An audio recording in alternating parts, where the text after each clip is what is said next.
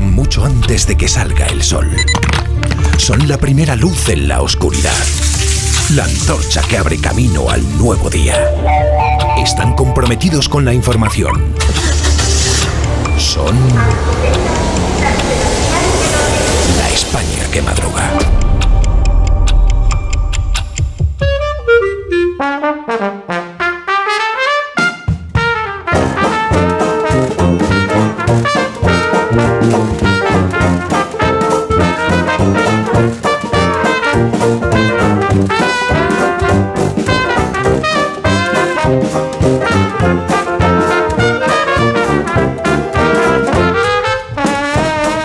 Está la España que madruga con el profesor Rodríguez Brown. Buenos días, Carlos. Buenos días, a pesar del gobierno. Con Daniel Ramírez García Mina, el nuevo. Buenos días, ¿Y Daniel. ahora qué, patrón? ¿Y ahora qué? ¿Ahora qué, qué? No, pues ¿qué va a pasar? Esto, no sé, está la cosa ¿En emocionante. dónde? ¿En dónde? Pues en el, en el tronco, con José Luis, con... Rosa Belmonte, buenos días. Muy buenos días. Siempre aprendemos nom- nombres nuevos de marisquerías con las corrupciones. De, Es cierto. Porque no vais a las marisquerías. José Casillas, la buenos Salana días. no había ido. Buenos días, que se iba a pensar que el Zamora iba a estar tan presente, equipo de segunda federación. Fíjate, fíjate. Nadie pide la dimisión del presidente. Del presidente del Zamora. Ramón Rubén, buenos días. Hoy es, es que no he escuchado el santoral, perdona Carlos. Hoy es San Mamés. Hoy es el cumple del presidente. Ahí, Minuto, ahí. minuto. Felicidades. Minuto. Que nos estará escuchando. Cumple 12, creo La que he leído. España que madruga. Donde el Sina. En Onda Cero. Donde el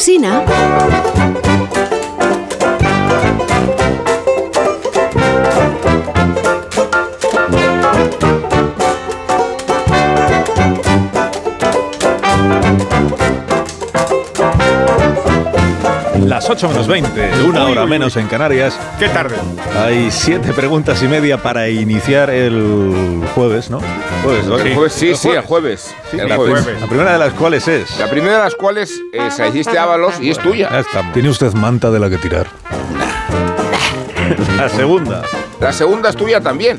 ¿Es usted una bomba de relojería para Pedro Sánchez? Pues tampoco.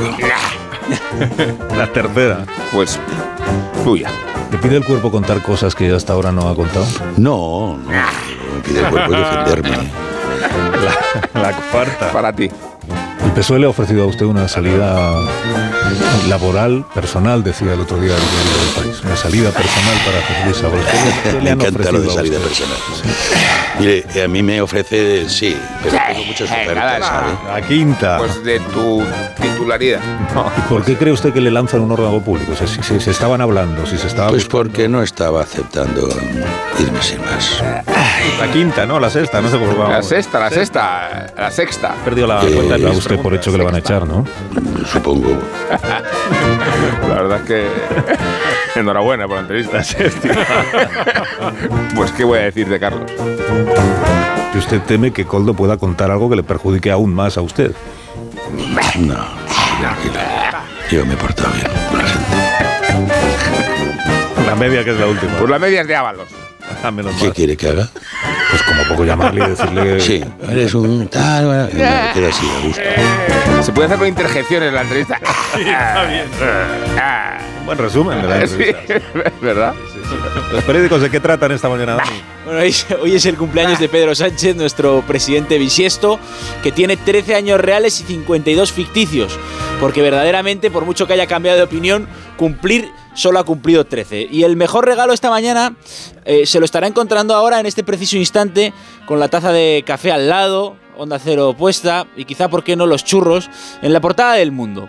Decía José Luis Ábalos ayer, aparte de... "Bah", Decía en este estudio que no tenía manta de la que tirar, pero hoy, filtrado el sumario de la trama Coldo, le han tirado de la manta a él y lo han dejado radicalmente desnudo. Se puede estar desnudo con abrigo, corbata y un piti en la boca si la foto es de esas un pelín distorsionadas y figura en un sumario de la Guardia Civil. Es la foto de uno de los seguimientos. ¿Qué dice el sumario de la investigación que es portada en el mundo? Principalmente dos cosas. La primera, Ábalos se reunió con Coldo en el reservado de la marisquería La Chalana justo después de que Coldo recibiera allí mismo a altos cargos del Ministerio de Transportes al tanto de la trama. Por cierto, La Chalana, la marisquería, es a su vez propiedad de uno de los cerebros de la trama. La segunda cosa, los seguimientos prueban que Coldo dio a su hermano Joseba unos documentos para que se los llevara a Ábalos, a su casa de Valencia. Eran documentos que informaban de la investigación a la que estaba siendo sometida la trama. El periódico de España dice que uno de los interlocutores entre los empresarios y, el Ministerio de Transportes en esto de la trama era el actual secretario general de puertos.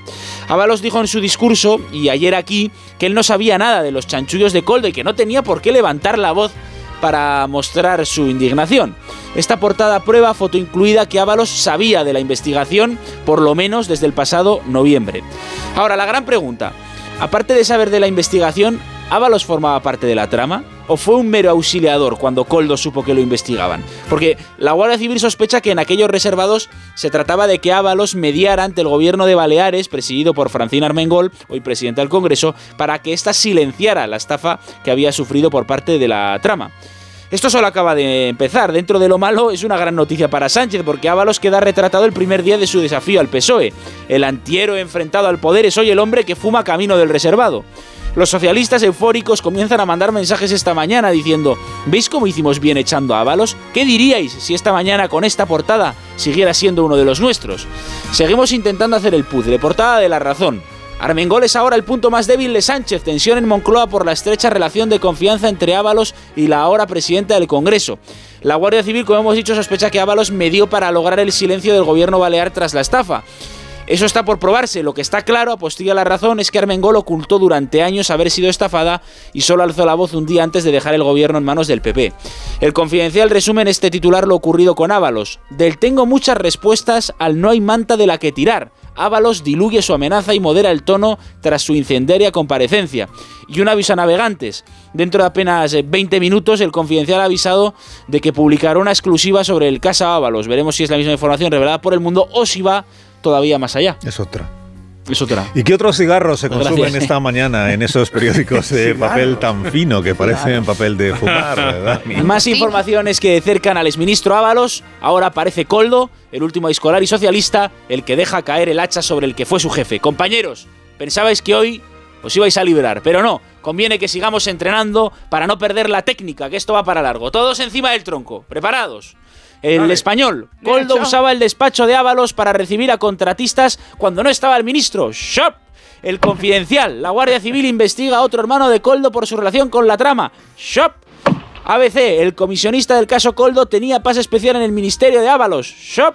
El Mundo, Coldo mantenía influencia con al menos cinco cargos de Óscar Puentes. Shop. Calma, calma, recopilemos. Como este ejercicio lo realizamos con camisetas sin mangas, os he traído unas toallas para que podáis enjugar el sudor de vuestra frente. Ahí. Lo del español y las reuniones de Coldo en el despacho de Ábalos lo cuentan los propios empresarios que participaron. Se habla de impunidad y mando en plaza. Lo de ABC sale del auto del juez y este Aldama, el empresario y presidente del Zamora, hacía y deshacía con transportes a su gusto. Pase especial, dicen. Y lo de los cargos de Puente. No quiere decir esto que, que el ministro Puente lo supiera, sino que Coldo, después de caer Ábalos, ya estaba trabajando para conseguir influencia en el nuevo mando del ministerio. La traducción política de todo esto figura en las crónicas de esta mañana. De lo de ayer en el Congreso, Feijó acusó a Sánchez de saberlo todo y haberlo tapado. Una de dos. O el padre Feijó está seguro de que el presidente lo sabía, o se le ha ido de las manos lo del disparo de, pistola. El ABC dice que es envalentonarse y el país dice que Feijó se lanza a acusar sin pruebas. Termino con la única virtud que ha tenido el gobierno eh, para, la eh, para el gobierno la publicación de la trama Coldo. Solo les ha dejado tiempo para negociar discretamente la amnistía. Recuerda que el plazo eh, termina el 7 de marzo. Titular del país, PSOE y Junts acercan posturas para cerrar la amnistía. ¡Shop! Gracias, Dani. A ti, patrón. Ahí, ahí. Y no me he mejorado, por cierto. Ya, ya- ya lo veo, ya. Bueno, y en la hoguera de Rosa Belmonte, ¿qué hace mañana? Eh, en el mundo habla Manolo Valdés. Arco es una feria con excedente de galerías inútiles. La galería que me representa, Opera Gallery, no ha pasado el corte que marcan tres o cuatro mierdas de galerías locales. Han vetado una galería internacional en una feria internacional. Es de risa. En el país, von der Leyen sugiere usar activos rusos congelados para comprar munición. La amenaza de guerra, dice, puede no ser inminente, pero no es imposible. Von der Leyen se chorchiliza frente a los chamberlanistas. El dinero ruso incautado se calcula en 270 mil millones de euros. Adiós a Sabater es la tribuna en el país de Santiago Albarrico. Dice Santiago Albarrico, era fino, brillante, prismático, culto, irreverente, divertido. Hace 30 años yo negaba eso. Yo era serio y recto, es decir, simple. Yo he cambiado para acercarme a quien escribía la tarea del héroe, la infancia recuperada o ética para Amador. Él ha cambiado para parecerse a Isabel Díaz Ayuso y Meloni. ¿Ya ha dejado de ser simple? En el país, el equilibrio de género solo se da en 32 empresas cotizadas mundiales. España es el segundo país más igualitario por detrás de Francia. Más comparaciones. En la razón, caen las bodas. Solo 3,3 por cada mil habitantes. Los matrimonios en España han aumentado desde la pandemia, pero no alcanzan los niveles previos a 2020 y siguen por debajo de la media de la Unión Europea. En España nos casamos a los 33 las mujeres y a los 35 los hombres, la edad más alta de la Unión Europea. En ABC, los humanos perdieron la cola de forma súbita hace 25 millones de años. ¡Menudo susto! Una sola mutación en un gen produjo el cambio. Y noticia de alcance en la vanguardia que salió a la luz en el almuerzo en Zarzuela de los Reyes con el presidente de Paraguay. La reina Leticia estrena melena midi. Traducción, se ha cortado el pelo. Ahora el despertar liberal de Carlos Rodríguez Brown, de la mano del grupo ADECO, que es experto en el sector del empleo y de los recursos humanos, y con estas noticias de empresa. Hoy, profesor. Ya mismo expansión Endesa mantiene el dividendo pese a la caída del beneficio. Santander entre la gestora de capital riesgo se halla, por cierto, fundada y gestionada por una señora, Beatriz González. En una editorial dice expansión, mientras el gobierno intenta cerrar el apoyo al proyecto de presupuestos con mayores promesas de gasto público, a la vuelta de la esquina espera el ajuste. Cinco días, Acciona encaja una avalancha de rebajas en sus valoraciones. El rally del Bitcoin no para y supera ya el umbral de los 60 mil dólares. El economista Merlin ampliará capital por mil millones y dará entrada a un socio. Repsol ya logra márgenes de doble dígito en todos sus negocios. Vamos a la prensa económica internacional que está muy jugosa hoy. Financial Times hay un muy interesante reportaje sobre la industria de los chips. Un reportaje visual muy, muy bien hecho. También jugosa la columna Lex. Dice que en el caso de Bayer ve que la división de la empresa es inevitable y en el caso de Macy's que comentamos ayer no termina de creerse que puede recuperar la vieja magia. Y terminamos en el Wall Street Journal que nos dice que la SEC está investigando si los inversores de, de OpenAI fueron, fueron mal informados y me ha gustado muchísimo una- un artículo sobre Christopher Waller, uno de los gobernadores de la Reserva Federal, que está teniendo, está trayendo mucha atención por su visión de la política monetaria en el sentido de que el Banco Central puede reducir la inflación otra vez al 2% sin que aumente el paro.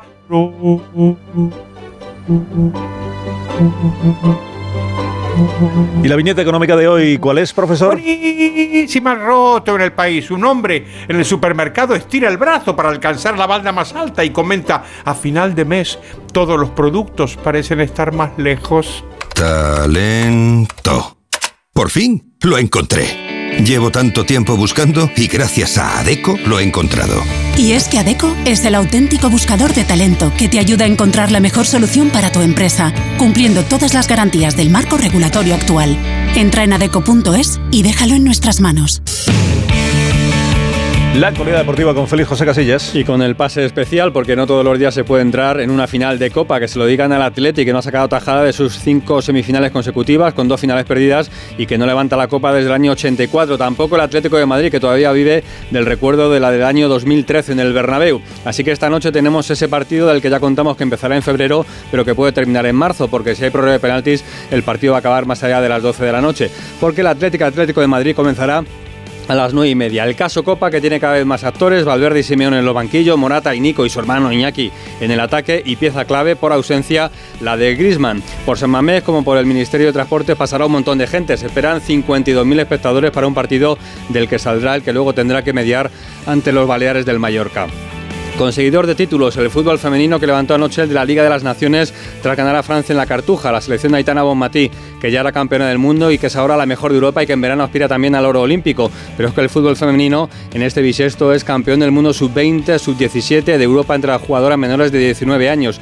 Y hay fiesta de celebración esta tarde en Madrid, en Vista Alegre. Cambios de opinión, Deco, el director deportivo del Barça, que no cerró la puerta a la continuidad de Xavi Hernández porque ni la presidencia ni él han tenido que ver con la decisión del entrenador de abandonar el banquillo al final de temporada. También dijo que el Barça es inversor, que la idea es reforzarse, no vender jugadores. Vuelve el Mundial de Fórmula 1 en poco más de cuatro horas, ya estarán rodando los monoplazas por el circuito de Bahrein y entre las empresas colaboradoras destaca la unión del ATP, el circuito masculino del tenis, con el PIF, que todos sabéis que es el Fondo de Inversión Pública de Arabia. En resumen, que el vamos. pone nombre al ranking y empieza a colaborar con grandes torneos y entre ellos también Madrid. En seis minutos nos ponemos en las 8 de la mañana. Seis minutos y serán las 7 de la mañana en las Islas Canarias. Ahora mismo continuamos. Ok.